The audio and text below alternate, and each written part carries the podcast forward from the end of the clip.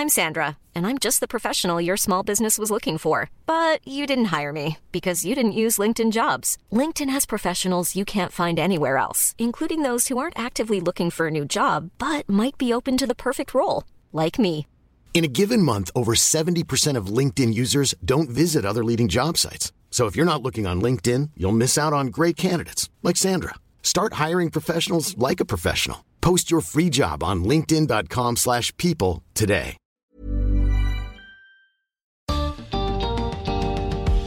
Si crees que es difícil hacer un gol jugando al fútbol, imagínate si tienes que hacerlo sin poder ver. Bienvenidos al podcast de TED en español. Soy Jerry Garbulski y cada semana les traigo lo mejor de TED en nuestro idioma. Gonzalo Vilariño fue por muchos años el entrenador y director técnico de Los Murciélagos, la selección argentina de fútbol para ciegos. Con su liderazgo lograron pasar de jugadores de fútbol callejero a campeones mundiales. En su charla en TEDx Río de la Plata, Gonzalo nos cuenta cómo lo que aprendió con ellos puede ayudarnos a cambiar las reglas de juego de la discapacidad en toda nuestra sociedad.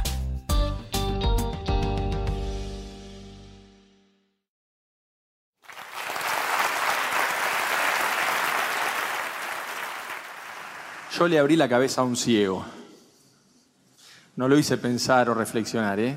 Le abrí la cabeza literalmente. Él venía tomado de mi hombro, no calculé que ocupaba un espacio hacia el costado de mi cuerpo y lo hice chocar contra un portón de rejas. Cinco puntos en la frente. Me sentí en ese momento el peor profesor del mundo. La verdad no sabía cómo pedirle perdón.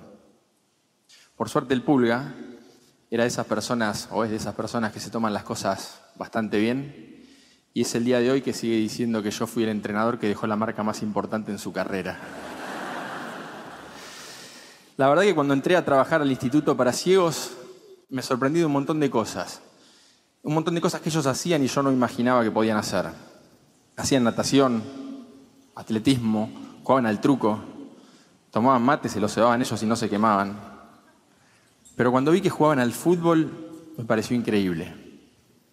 Tenían una cancha de tierra con dos arcos oxidados y redes rotas, y los ciegos que iban al instituto armaban su partidito de fútbol, igual que el que hacía yo en el potrero de la esquina de casa. Pero ahí se juega sin ver.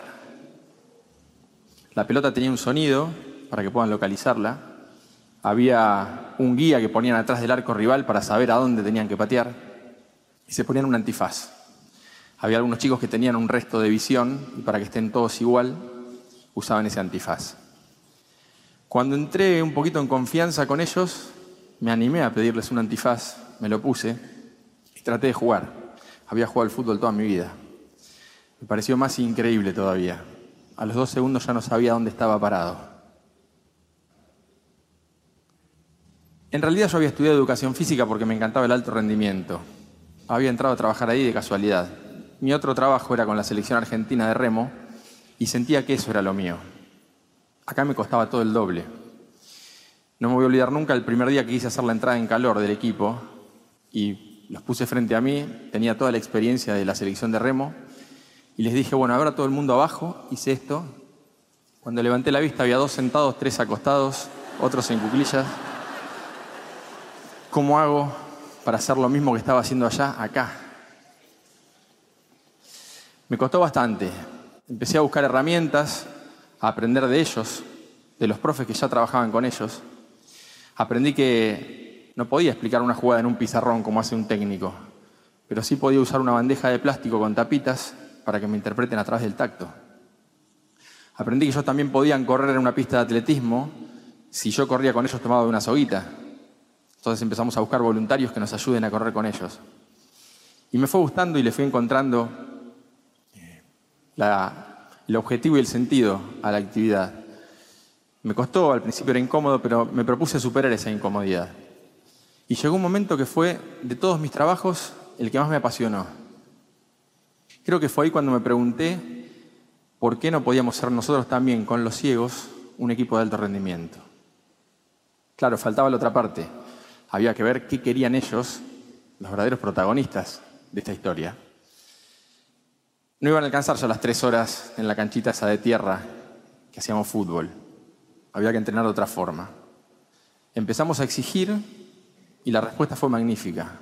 Pedían más. Entendí que ellos también se estaban preguntando por qué no podían ser de alto rendimiento. Cuando nos sentimos preparados, fuimos a golpear las puertas del CENAR, el Centro Nacional de Alto Rendimiento que tenemos aquí en este país. Nos costó bastante que nos abran, pero nos costó bastante más que los otros deportistas que ya entrenaban ahí nos consideren pares. En realidad nos prestaban la cancha solamente cuando ningún otro equipo la usaba y éramos los cieguitos. No sabían todos qué hacíamos ahí adentro. El Mundial 2006 fue una bisagra en la historia del equipo. Era la primera vez que se hacía en Buenos Aires y era nuestra oportunidad de mostrarle a los nuestros lo que veníamos haciendo hace un tiempo. Llegamos a la final, veníamos creciendo como equipo y en la final del otro lado estaba Brasil. Había sido el mejor equipo del torneo. Ganaba todos los partidos por goleada. Casi nadie confiaba en que nosotros podríamos ganar ese partido. Casi nadie menos nosotros. En la concentración, en el vestuario, en cada entrenamiento, había olor a campeón. Le juro que ese olor existe. Yo lo sentí varias veces con el equipo, pero recuerdo particularmente el día anterior a jugar esa final. La Asociación del Fútbol Argentino nos había abierto las puertas y estábamos concentrados en AFA, donde concentraba Perón, Higuaín, Messi. Para nosotros era sentirnos una selección de verdad por primera vez. En la charla técnica el día anterior, siete y media de la tarde, estábamos en el salón y un mozo golpea la puerta, interrumpiendo la charla, para proponernos ir a una iglesia. Nos vino a invitar a ir a una iglesia. Yo trato de disuadirlo diciéndole que no era el mejor momento, que lo dejemos para otro, para otro día. Y él insiste diciéndome que por favor los deje llevar a los chicos a la iglesia porque ese día iba un pastor que hacía milagros. Le pregunté con un poquito de miedo a qué milagro se refería y muy suelto me dijo, profe, déjeme llevar al equipo a la iglesia, que cuando volvemos estoy seguro que la mitad ve.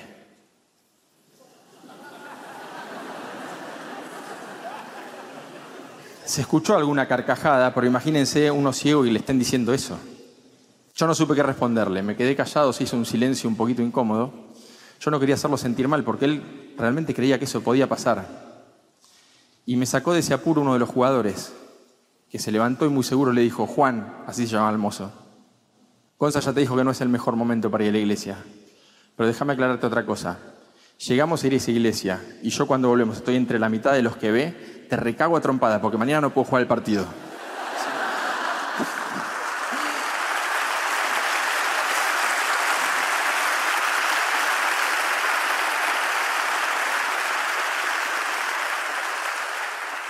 Juan se fue riéndose y algo resignado. Seguimos con la charla técnica. Y esa noche cuando me fui a dormir, empecé a soñar en mi cabeza el partido del día siguiente, imaginar qué podía pasar, cómo íbamos a jugar. Y ahí es donde sentí ese olor a campeón que les dije hace un ratito. Porque en ese momento yo sentí que si el resto de los jugadores tenían las mismas ganas que Diego de jugar ese partido, no podíamos no ser campeones. El día siguiente iba a ser maravilloso. Nos levantamos a las 9 de la mañana, el partido era a las 7 de la tarde y nosotros ya queríamos ir a jugar. Salimos de AFA y en el micro que estaba lleno de banderas que la gente nos había regalado, veníamos charlando sobre el partido y escuchábamos bocinazos y gritos de gente que nos decía, vamos murciélagos, hoy es el último día, último esfuerzo. Los chicos me preguntaban, ¿nos conocen? ¿Saben que jugamos? Había gente que iba al cenar siguiendo el micro, llegamos y nos encontramos con un marco increíble y en el trayecto del vestuario hacia la cancha yo venía caminando con Silvio tomado de mi hombro, guiándolo. Por suerte no había ningún portón de rejas en el camino. Y cuando llegamos a la cancha, él me preguntaba todo, no se quería perder ni un detalle. Entonces me decía, contame qué ves, contame quién está tocando esos bombos. Y yo trataba de explicarle lo más detalladamente posible qué pasaba. Entonces le decía, mira, están las tribunas llenas, se quedó un montón de gente afuera, hay globos celestes y blancos por toda la cancha, están abriendo una bandera gigante de Argentina que ocupa toda la tribuna. En un momento me interrumpe y me dice, fíjate si ves una bandera que diga San Pedro, la ciudad de donde él vive. Empiezo a buscar en la tribuna y por allá arriba veo chiquitita, blanca y pintada con un aerosol negro, una bandera que decía, Silvio, tu familia y todo San Pedro presentes. Se lo digo y él me dice, ahí está mi vieja, decime por favor dónde está que la quiero saludar. Lo acomodo y con su brazo le indico dónde está la bandera y con sus dos brazos él saluda hacia ese lugar. Se levantan unas 20, 30 personas a ovacionarlo y cuando pasa esto veo cómo se le transforma la cara, cómo se emociona.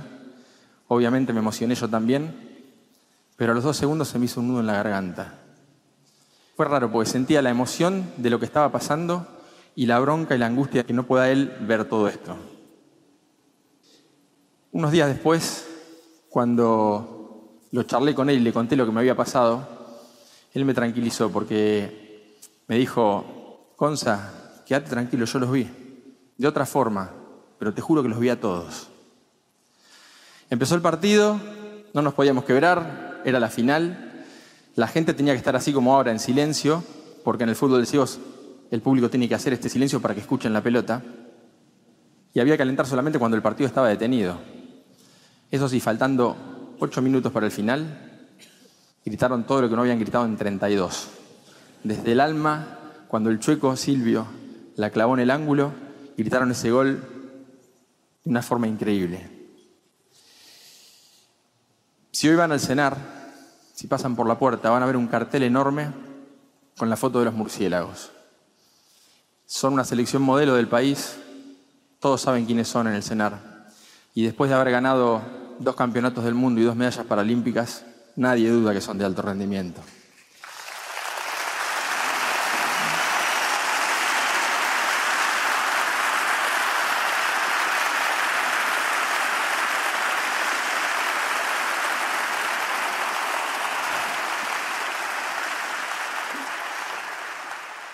Tuve la suerte de, de, entrenar este equipo, primero como preparador físico, después como director técnico durante 10 años.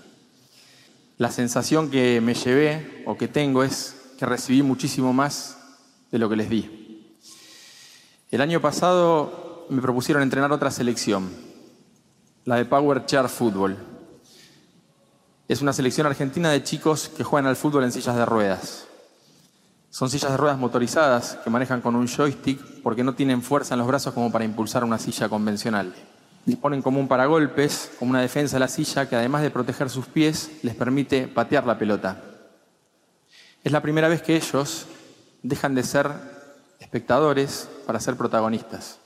Es la primera vez que sus papás, sus amigos, sus hermanos los pueden ir a ver jugar a ellos. Para mí es un nuevo desafío. De vuelta a la incomodidad la inseguridad, los miedos de cuando empecé con los ciegos. Sí lo, enfrento con más experiencia. Creo que por eso desde el primer día los trato como deportistas dentro de la cancha y tratando de ponerme en el lugar de ellos afuera, sin ningún prejuicio, porque como se los trata naturalmente es como mejor se sienten. Los dos equipos juegan al fútbol, era algo impensado para ellos. Tuvieron que adaptar las reglas para poder hacerlo. Y rompieron los dos equipos con una misma regla, precisamente la que decía que ellos no podían jugar al fútbol.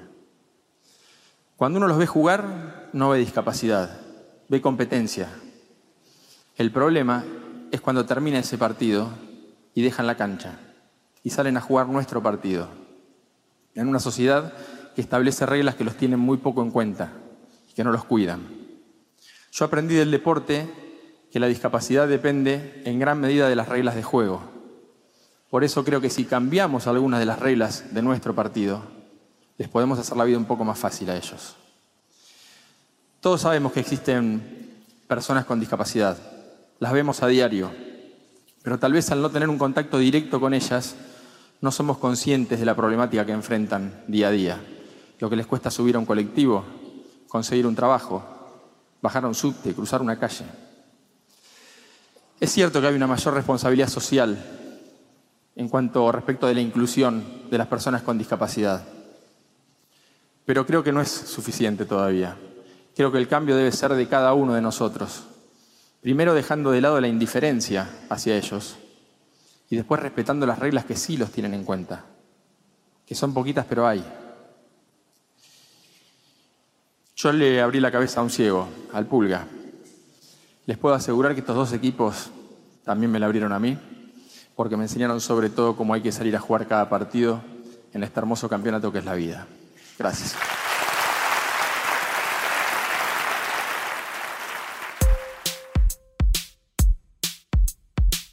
Para más ideas de TED en español, visita tedenespanol.com. Soy Jerry Garbulski y te espero en el próximo episodio.